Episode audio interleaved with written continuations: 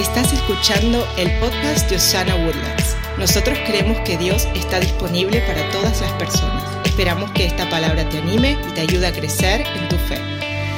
Hoy quiero hablarle de, una, de un tema que se llama inquebrantable y me voy a enfocar en las promesas de Dios. Diga conmigo inquebrantable. Dígale al que está al lado suyo, Jesús te ama. Esa está facilita, ¿verdad? Bueno, le regalo otra. Si está con su esposa, su esposo, dile, hoy te ves mejor que nunca. Pero así con un tono así, dígale, dígale, dígale, va a ver lo que causa en esa mirada. Busque un feito a ese, nadie se lo dice nunca. Tú también, feito, dígale. Tú también. No, no, no, no, no, no, míreme acá. Y quiero hablarles sobre la idea, quiero hablarles sobre la idea de que nuestra fe está puesta en un Dios que cumple su palabra. En, un mundo que está lleno de incertidumbres, de temores, de tantas decepciones, tenemos una poderosa garantía en la palabra de Dios. Y eso es que Jesús es eternamente fiel y que sus promesas hacia nosotros son inquebrantables. ¿Cuánto creen eso conmigo? Esta semana yo pude meditar en la historia que está relatada en el libro de Mateo. Usted la ha escuchado quizás si creció en la iglesia. Cuando Jesús camina sobre el agua y muestra su gran amor y su fidelidad hacia los que están con él. Aún para Pedro cuando duda o cuando quita su mirada del Señor y todos conocemos la historia donde Jesús lo llama a que camine con él sobre el agua y él voltea su mirada hacia la tormenta y empieza a hundirse y la fidelidad inquebrantable de Dios estrecha la mano y lo levanta en medio de la tormenta. Si eso es todo lo que se lleva a usted el día de hoy, se llevó algo bueno. Dios es lo fiel suficiente para levantarte aun cuando tu mirada no está puesta en Él, aun cuando dudas y piensas que te estás hundiendo. Hoy Jesús te dice, mis promesas para ti son sí y amén. En ese momento de desesperación, Pedro clama a Jesús y dice, Señor, sálvame. Y en ese instante, Jesús extiende su mano y lo levanta de las aguas turbulentas. Y Jesús le dice esto, hombre de poca fe, ¿por qué dudaste? Pedro se dio cuenta en ese instante, en medio de la pregunta, mientras la mano del Señor lo levantaba, que a pesar de su falta de fe en aquel momento, Jesús nunca había dejado de ser fiel con él. Jesús siempre estuvo ahí para rescatarlo, para levantarlo. Cuando él caía, pudo sentir esa mano poderosa que es fiel e inquebrantable, que lo sacaba de su momento difícil. Estaba ahí para guiarlo en medio de la tormenta de la vida. La verdad es que a lo largo de su ministerio terrenal, Jesús demostró una y otra vez su fidelidad que es eterna. Jesús sanó a los enfermos, resucitó muertos, perdonó a los pecadores y mostró amor a tanta gente marginada de su tiempo, porque Él era fiel. A través de todas sus acciones, Jesús dejó en claro una cosa, que su fidelidad no tiene límites. En, nuestra, en nuestro mundo o en, en la generación que nosotros vivimos como iglesia, hay mucha gente marginada afuera de acá o marcada con nombres como ellos. No creen como yo, no se visten como yo, no actúan como yo, no adoran como yo. Y la iglesia se convirtió en experta en marginarlos o en decir el por qué ellos no pueden adorar como usted y yo.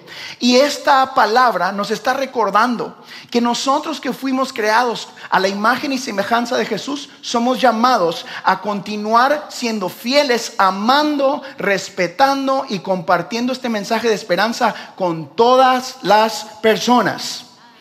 Todas quiere decir Jesús estaba sanando enfermos y esto es lo que, lo que estaba pasando eh, antes de que levanta a Pedro el agua, nos muestra un gran lado de la humanidad de Jesús.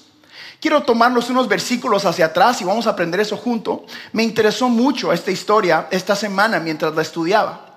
Jesús tenía un primo, ese primo era Juan el Bautista. No se llamaba Juan, el apellido no era el Bautista, oye, se llamaba Juan eh, y, y le decimos Juan el Bautista.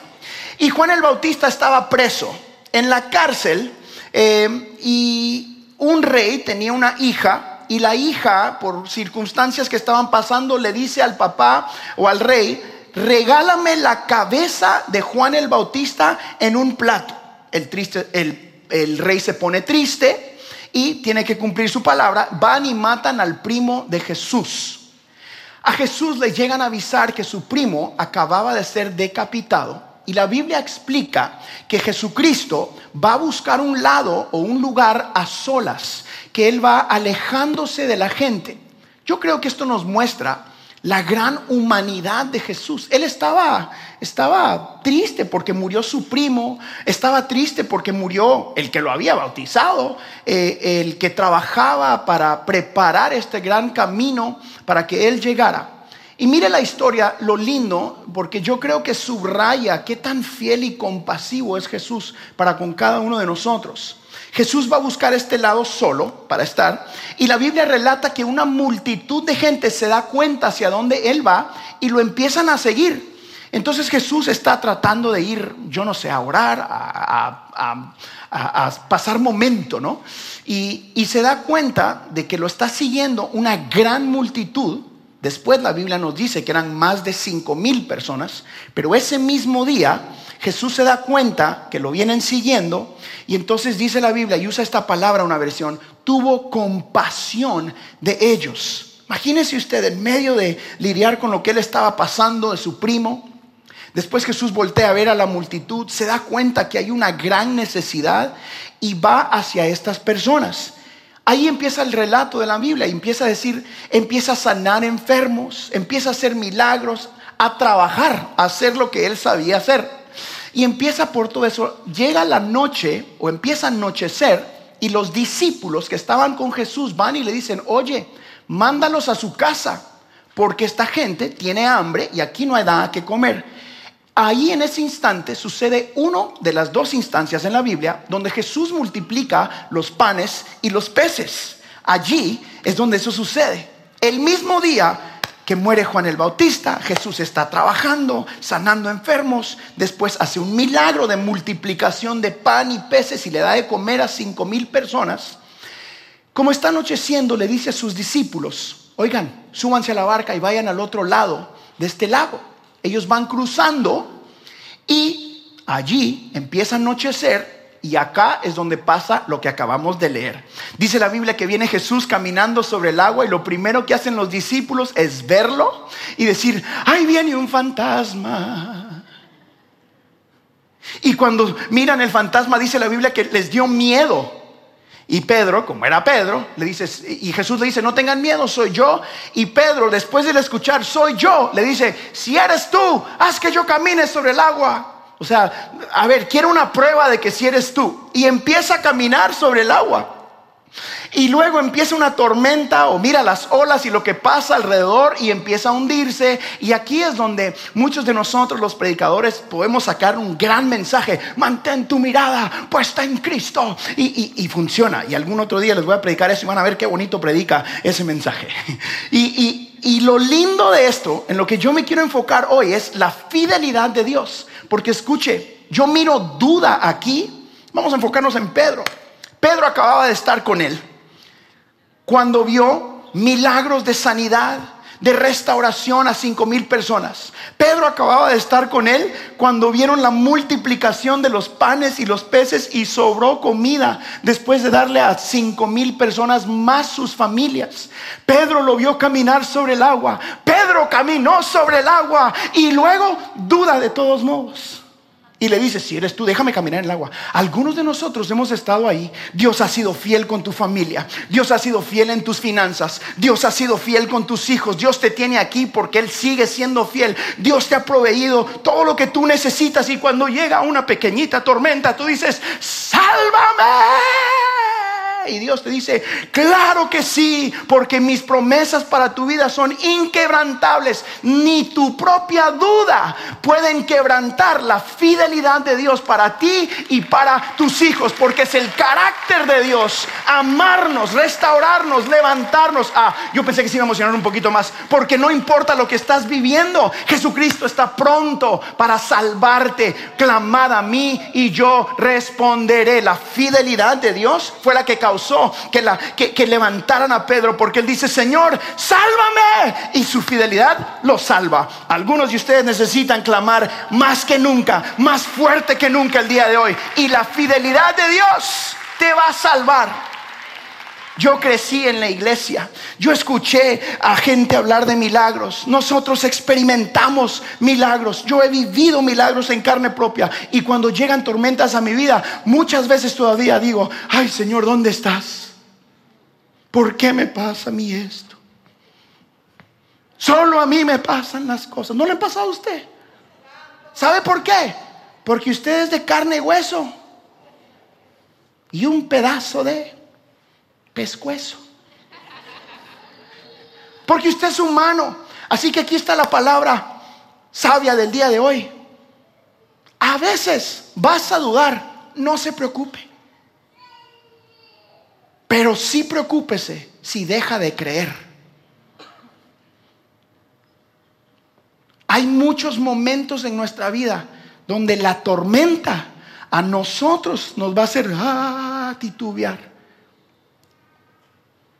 Pero de la mano de Dios usted nunca se va a ahogar. Alcance la mano de Dios. Estire su mano. Dios es fiel. En ese momento, en el más oscuro de la humanidad de la tierra, allí, incluso en ese momento, cuando Jesús fue crucificado en la cruz, Él muestra su fidelidad. Su fidelidad se mantuvo intacta.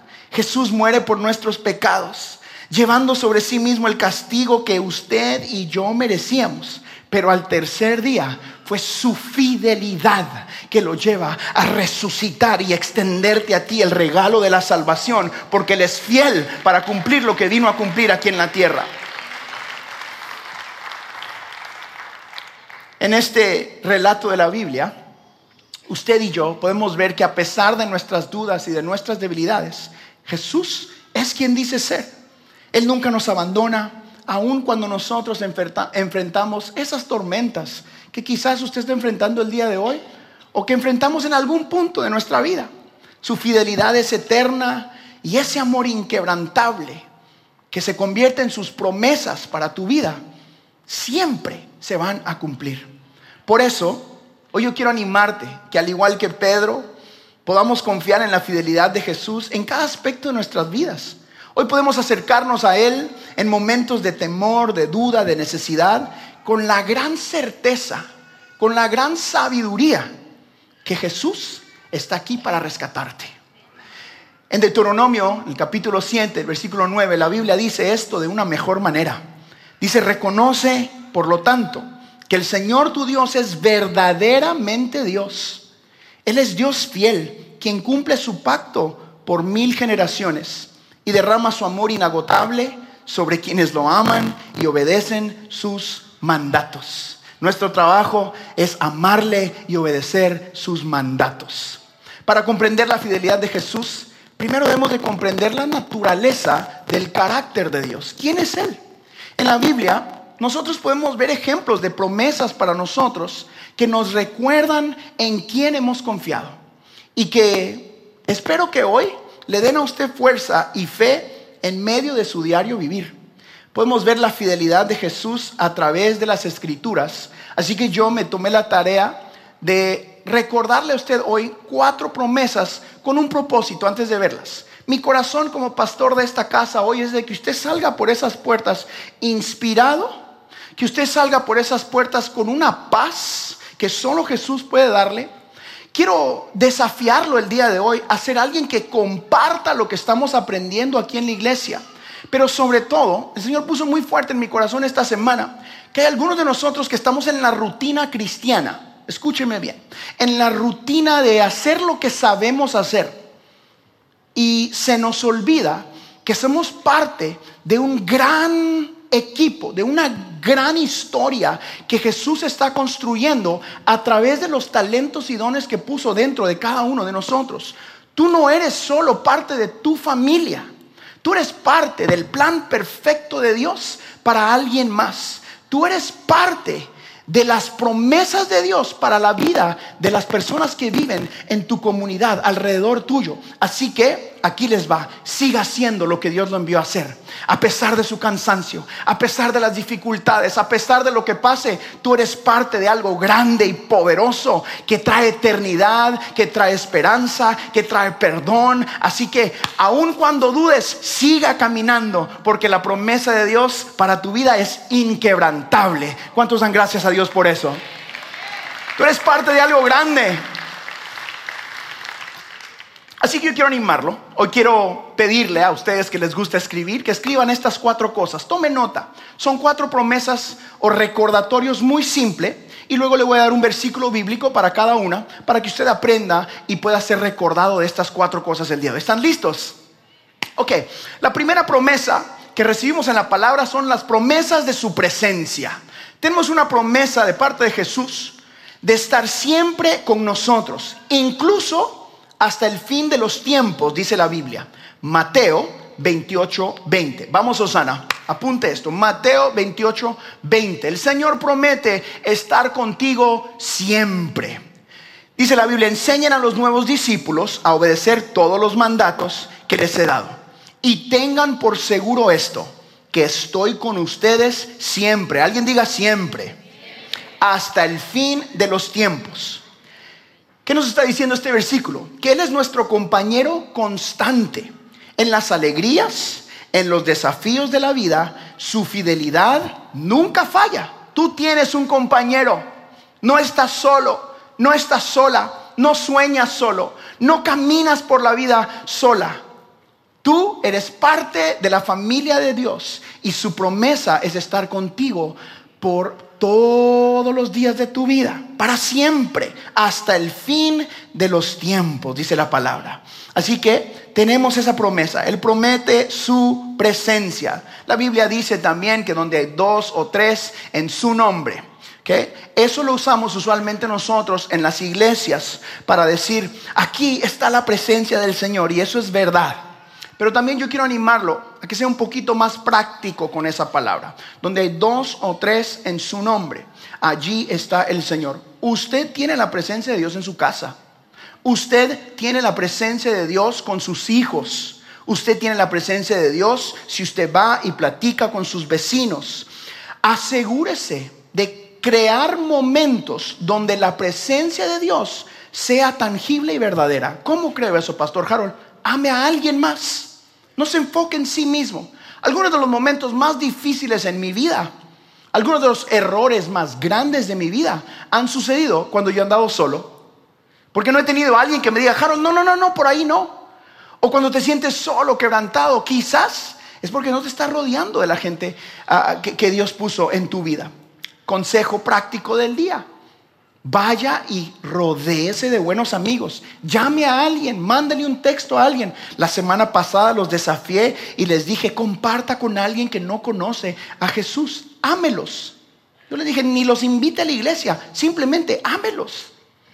Así que el Señor promete su presencia para nosotros. Y si su presencia está donde hay dos o tres, viva la vida con gente que ama a Jesús. ¿Estamos? Ok, número dos tenemos unas promesas de provisión. Dios nos asegura que proveerá nuestras necesidades. El Señor proveerá para todas nuestras necesidades. Respire profundo y reciba eso el día de hoy. Algunos de nosotros hoy necesitamos esta palabra para nuestros negocios. Hombres y mujeres de negocios, Jesús proveerá para tus ideas. Let me try that again. God will provide for you. Dios proveerá para ti. Ay, es que el sueño es muy grande. Qué bueno, necesita de Jesús. Es demasiado allá, yo no tengo la capacidad. Qué bueno, porque Dios proveerá. Dios proveerá para tus hijos, Dios proveerá para tu familia, Dios proveerá para tu negocio, Dios proveerá para nuestra ciudad, Dios proveerá para nuestra nación. Escúcheme, nosotros no dependemos de economías humanas, dependemos del Dios Todopoderoso que dice que será quien provee para nuestras necesidades. Mateo 6 dice así que no se preocupen por todo esto, qué comeremos, qué beberemos, qué ropa nos pondremos. Esas cosas dominan el pensamiento de los incrédulos, pero su Padre Celestial ya conoce todas sus necesidades. Aquí está el consejo. Busquen el reino de Dios por encima de todo lo demás y lleven una vida justa y les dará todo lo que necesiten. Podemos confiar en las promesas de Dios y su fidelidad para suplir nuestras necesidades. Pero yo quiero subrayar algo de versículos como este, porque somos muy buenos para decir, el Señor suplirá sus necesidades y nos emocionamos. Pero Dios es un Dios de principios, diga principios. No, no, ayúdeme. Dios es un Dios de principios, ¿verdad? Entonces, si usted se da cuenta, en cada una de estas promesas siempre hay algo, ligado que usted y yo tenemos que hacer. Miren, busquen el reino de Dios por encima de todas las cosas. Ese es el primer consejo para usted. ¿Por dónde tiene que empezar? Por buscar a Dios. Y todo lo demás, y, y de todo lo demás, y después dice, y lleven una vida justa. ¿Cómo somos justificados los cristianos? Por la fe. Así que usted tiene que tener, ¿ok? Y Él les dará todo lo que necesiten. Tiene que amar a Dios sobre todas las cosas y tener fe. Quiero enfocarme porque cuando, cuando hablo de provisión, nuestra mente por naturaleza em, se va al dinero, a, la plata, a los eh, dólares o pesos o quetzales para nosotros que somos de Guatemala o de dónde, ¿cómo le dicen en su país? A los esos, lempiras, dijo alguien. En Venezuela le dicen el bolívares, no, mejor dólares, Padre, en el nombre de Jesús. Pero por naturaleza, cuando usamos la palabra provisión, eh, pues nuestra mente va ahí. Así que quiero hacer un paréntesis, aunque este mensaje no, no tiene que ver con, las finanzas, quiero, quiero eh, subrayar algo en su corazón el día de hoy que, para mí es algo muy importante. Eh, la provisión de Dios en cuanto a las finanzas tiene poquito que ver con su dinero y mucho más que ver con su corazón. Buscar el reino de Dios y su justicia y después hemos sido justificados por la fe, requiere que usted tiene que tener fe. El dar de tus finanzas requiere de fe. Alguien diga fe conmigo. Entonces cuando usted diezma o da el 10% de su dinero, usted lo hace por fe. No lo da a una iglesia específicamente, no lo da a un pastor, no lo da... usted se lo está dando a la fidelidad de Dios, a las promesas de Dios para su vida. Esto activa los principios de multiplicación de Dios en nuestro corazón.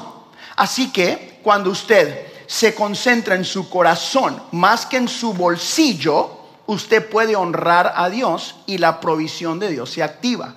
Le dije, cada promesa de Dios tiene algo que usted y yo tenemos que hacer. Usted quiere bendición financiera, aquí está mi consejo. Busque primero las claves para la bendición financiera en la palabra de Dios. No me crea solo a mí. Vaya y busque, busque. ¿Cómo puedo ser yo bendecido bíblicamente? Porque creemos que la Biblia es la autoridad, ¿verdad? Creemos de que esta es la palabra de Dios. Busque ahí usted. Esa es la mejor manera de hacerlo. Yo, cuando estaba sentado acá por muchos años, recuerdo pensar eso. Bueno, yo quiero ver yo mismo. Y me buscaba y decía, ay, sí, tengo que dar. Ay, sí, son principios bíblicos. Ay, sí, es algo que tengo que cumplir. Y allí se activa la generosidad en tu vida. Si no se recuerda de nada esto, la provisión de Dios siempre está ligada a la generosidad en nuestro corazón, no solamente en nuestros bolsillos. Quiere ser bendecido financieramente, active la, generosidad en su corazón. Cierro paréntesis. ¿Cuántos reciben esa palabra el día de hoy? Ok. Podemos confiar en la fidelidad de Jesús para suplir todas nuestras necesidades. Ok, número uno dijimos, Él nos promete su presencia. Número dos, Él nos promete su provisión. Número tres, promesas de paz. Existe una paz que viene a través de la fidelidad de nuestro Dios. Una paz que Él nos da que sobrepasa nuestro entendimiento, dice la Biblia, y que bendice nuestras vidas, calmando nuestro corazón. Quiero parar aquí porque hace unas series eh, usted se acuerda que yo les leí algunas estadísticas sobre la ansiedad y la depresión y el miedo que muchas de las iglesias eh, reportan tener en sus feligreses o en la gente que está acá. Y por eso agregué esta, eh, este punto clave el día de hoy. La Biblia dice en el capítulo 14, versículo 27 del libro de Juan, dice, les dejo un regalo. La paz es un regalo de parte de Dios. Les dejo un regalo. Paz en la mente y en el corazón. Y la paz que yo doy es un regalo que el mundo no puede dar. Así que no se angusten ni tengan miedo. Es interesante que el estudio que nosotros compartimos acá eh, hablaba del miedo, hablaba de la ansiedad eh, y hablaba de las diferentes enfermedades mentales que nuestra sociedad está cruzando. Eh, yo creo que hay un lado médico para muchas de esas, así que soy muy, yo apoyo el ir a consejería, creo que el Dios usa a los consejeros, si usted necesita eso, vaya y el Señor lo va a bendecir a través de eso. Dios usa esas cosas, pero también creo que tienen un lado espiritual. Donde encontramos ese balance es a través de la palabra de Dios. El capítulo 14 de Juan nos promete que la paz que usted y yo necesitamos viene de parte de Dios como un regalo. Hoy eh, me pasó algo a mí interesante. Mi cumpleaños fue en mayo el 21 de mayo del próximo año también va a ser mi cumpleaños, hermanos. Nada más dejo eso ahí para que... y durante mi cumpleaños muchos de mis amigos eh, me regalaron, eh, me, dieron muchas bolsitas bolsas y bolsas y bolsas de... Y tenían ropa, tenían, eh, eh, tenían tarjetas de, de, para ir a comprar cosas en diferentes lugares y me encantan. Había eh, muchos regalitos. Y, y, nosotros con mi esposa junto con, con mis suegros hemos estado viajando mucho. Entonces lo que yo he estado haciendo es, en cada viaje voy y abro una bolsita y digo, uh, nice, y me la llevo. Uh, nice, y me la llevo. Y, y, y esas me las llevo en los viajes. Y ahí las estoy usando. Y, y hoy me pasó algo interesante, porque regresamos de un viaje anoche y estaba, ay, ¿qué, me, eh, ¿qué hago? Y fui, y pues dije, voy a ir a mis bolsitas. Y cuando me di cuenta ya no miraba bolsitas. Y dije, ¿qué pasó con las bolsitas? Se me acabaron las bolsitas. ¿Cuánto falta para mi cumpleaños? Dije yo. y empecé a buscar y en la esquinita de mi closet había una bolsita más. Y dije, Padre, tú siempre provees. Y decía, de parte de la familia Campos. Y dije, ah, y saqué y tenía una camisa como esta. Y me puse mi camisita de todos colores. En serio. Y me puse mi camisa. Y me la puse y estaba todo contento. Y Dios me dice, ah, ahí está el perfecto ejemplo de la paz que yo le regalo a la gente. Muchos de nosotros tenemos el regalo de la paz guardaditos al lado y vas corriendo a través de la vida y como tienes tantas cosas sucediendo en tu vida, la paz está en tu bolsita y Jesús te dice, abre la bolsita que desde mayo, desde que entregaste tu vida a Cristo, tengo un regalo para ti, tienes que ponértelo, pero si lo dejas ahí olvidado no te lo vas a poner y Dios quiere darte el color de su paz para que puedas tú caminar de una mejor manera. Hay paz para, para cada uno de nosotros. Hay un regalo de paz que tienes que activar en tu vida. ¿Cuántos quieren la paz que sobrepasa todo entendimiento? Levante su mano conmigo, Señor, en el nombre de Jesús. Te pido que nos des el entendimiento para recibir el regalo de tu paz. Pongas el regalo de la paz. Acepte la paz de Jesús. Este mundo no puede darte paz. Jesús ya te la regaló. Active la paz de Dios en su vida. Paz para tu mente, paz para tu corazón, paz para tu familia, paz para tus finanzas, paz para tus hijos, paz para tu ministerio, paz para tus vecinos, paz para tu ciudad, paz para tus sueños, paz para tus sueños, paz para lo que sigue. Pero tienes que aceptarlo. Tienes que ponerte el regalo de la paz una promesa más. Y con esta aterrizamos el avión el día de hoy. Tenemos una promesa de salvación. La mayor promesa que Jesús hizo es la de la vida eterna. El capítulo Juan, versículo 10. El, libro de Juan, capítulo 10, versículo 27 y 29. Me gustó esta versión que es traducción en lenguaje actual para este versículo. La Biblia dice, mis seguidores me conocen y yo también los conozco a ellos. Son como las ovejas que reconocen la voz de su pastor y él las conoce a ellas. Mis seguidores me obedecen y yo les doy vida eterna. Nadie me los quitará. Dios mi Padre me los ha dado. Él es más poderoso que todos y nadie puede quitárselos. Familia Osana, su fidelidad asegura nuestra salvación, prometiéndonos un futuro en su presencia. ¿Qué le estoy diciendo? ¿Qué te estoy diciendo a ti el día de hoy? Hoy tú puedes recibir aliento para tu vida. Hoy puedes confiar en su tiempo, que siempre es perfecto para ti. Aunque enfrentes pruebas, aunque enfrentes demoras, Jesús sigue siendo fiel para cumplir sus promesas. La Biblia nos anima en el libro de Habacuc. Dice, aunque la visión tardara, espéralo, porque sin duda no tardará. Sin duda vendrá. Entiendo que hoy quizás estás aquí y te sientes débil.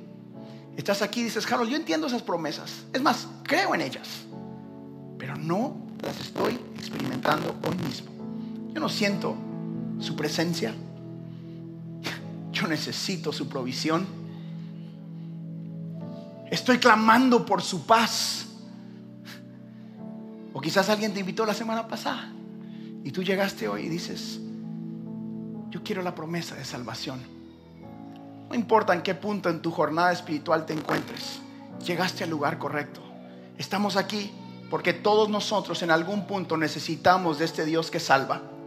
Todos en este lugar, en algún punto necesitábamos del Dios que nos provee. Necesitábamos del Dios de paz. Todos nosotros necesitábamos su presencia. Y la continuamos necesitando en nuestra vida. Y qué bueno que sus promesas son inquebrantables. Y quiero subrayar eso. ¿Por qué le puse inquebrantable? Porque ni aún tú puedes quebrantar la promesa de paz para Jesús. No puedes alejarte lo suficiente. No puedes correr lo suficiente. No puedes dudar lo suficiente.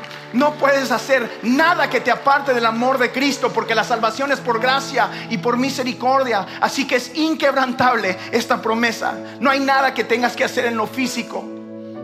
No hay nada que puedas hacer para crear paz tú mismo. No hay nada que puedas hacer para realmente causar la bendición de Dios en tu vida más que los principios de la palabra de Dios. Hoy, allí en tu debilidad, yo te estoy diciendo que Jesús te ofrece sus fuerzas.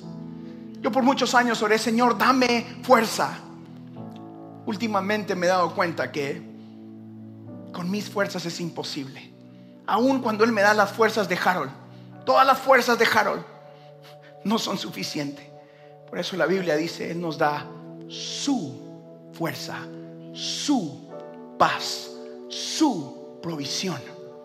Y poco a poco maduramos y nos damos cuenta que menos de mí y más de Él es lo más importante en nuestra vida.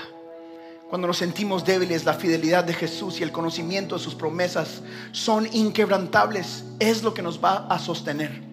En 2 Corintios, en el capítulo 12, versículo 9, la Biblia dice, bástate de mi gracia, porque mi poder se perfecciona en la debilidad. Buenas noticias para los débiles. Buenas noticias para los quebrantados.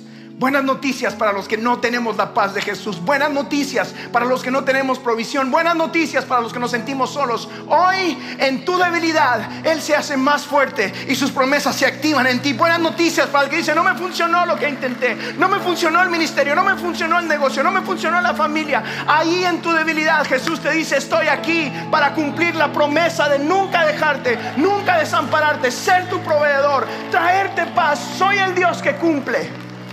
Hoy hay paz para tu vida. ¿Alguien quiere esa paz conmigo? Yo quiero más paz. Yo quiero más provisión. Yo quiero un nuevo principio.